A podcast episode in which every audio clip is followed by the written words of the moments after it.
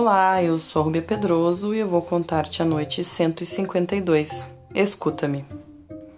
Meus tios não puderam responder a meu pai, prosseguiu o jovem de Mossul, e concordaram com tudo que ele acabava de dizer do Nilo, do Cairo e do Egito. Quanto a mim, imaginando mil e uma coisas, não consegui dormir lá aquela noite. Pouco tempo depois, meus tios contaram como tinham ficado impressionados com, a, com as palavras de meu pai. Propuseram-lhe viajar todos juntos para o Egito. Ele aceitou a proposta. E como meus tios fossem mercadores ricos, resolveram levar consigo mercadorias para vender.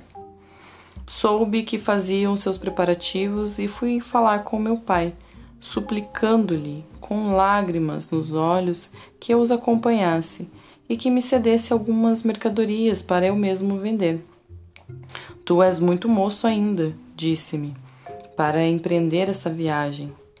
A fadiga é muito grande e, ademais, estou convencido de que lá te perderias. Suas palavras, contudo, não me tiraram o desejo de viajar. Vali-me da influência dos meus tios, que concordaram finalmente que eu fosse até Damasco apenas, onde me deixariam continuando então sua viagem para o Egito. A cidade de Damasco, disse meu pai, tem também suas belezas. É preciso que ele se contente com a permissão que lhe dei de ir até lá. Por maior que fosse meu desejo de visitar o Egito, submeti-me à vontade de meu pai. Parti de Mossul com os meus tios e com ele. Passamos pela Mesopotâmia, atravessamos o Eufrates e chegamos a Alepo onde nos demoramos vários dias. De lá nos dirigimos para Damasco, que me surpreendeu agradavelmente.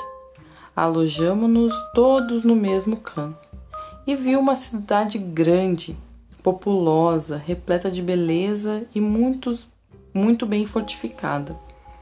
Passamos alguns dias passeando em todos os jardins deliciosos das cercanias e concordamos em reconhecer que Damasco se achava no meio de um paraíso.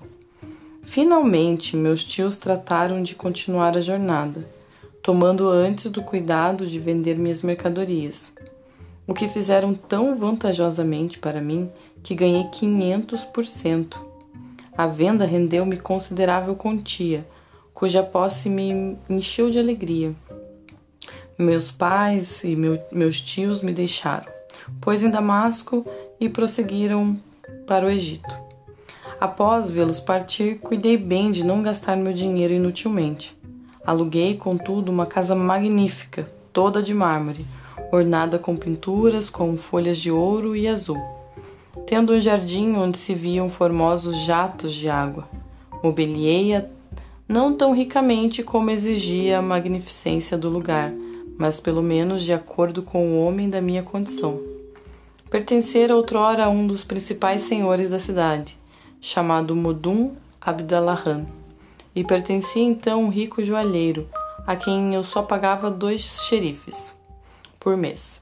Dispunha de grande número de servidores e vivia bem. Às vezes oferecia festins às pessoas com que tratava conhecimento. Outras ia visitá-las e comer com elas. Foi assim que passei o tempo em Damasco esperando o regresso do meu pai. Nenhuma paixão me perturbava e a convivência com os honestos era minha única ocupação. Um dia, estando sentado à porta de minha casa, respirando ar puro, uma dama bem trajada e, ao que parecia muito formosa, dirigiu-se a mim e perguntou-me se não vendia tecidos. Assim entrou em casa. Xerezade, vendo que era dia, calou-se para continuar na noite seguinte.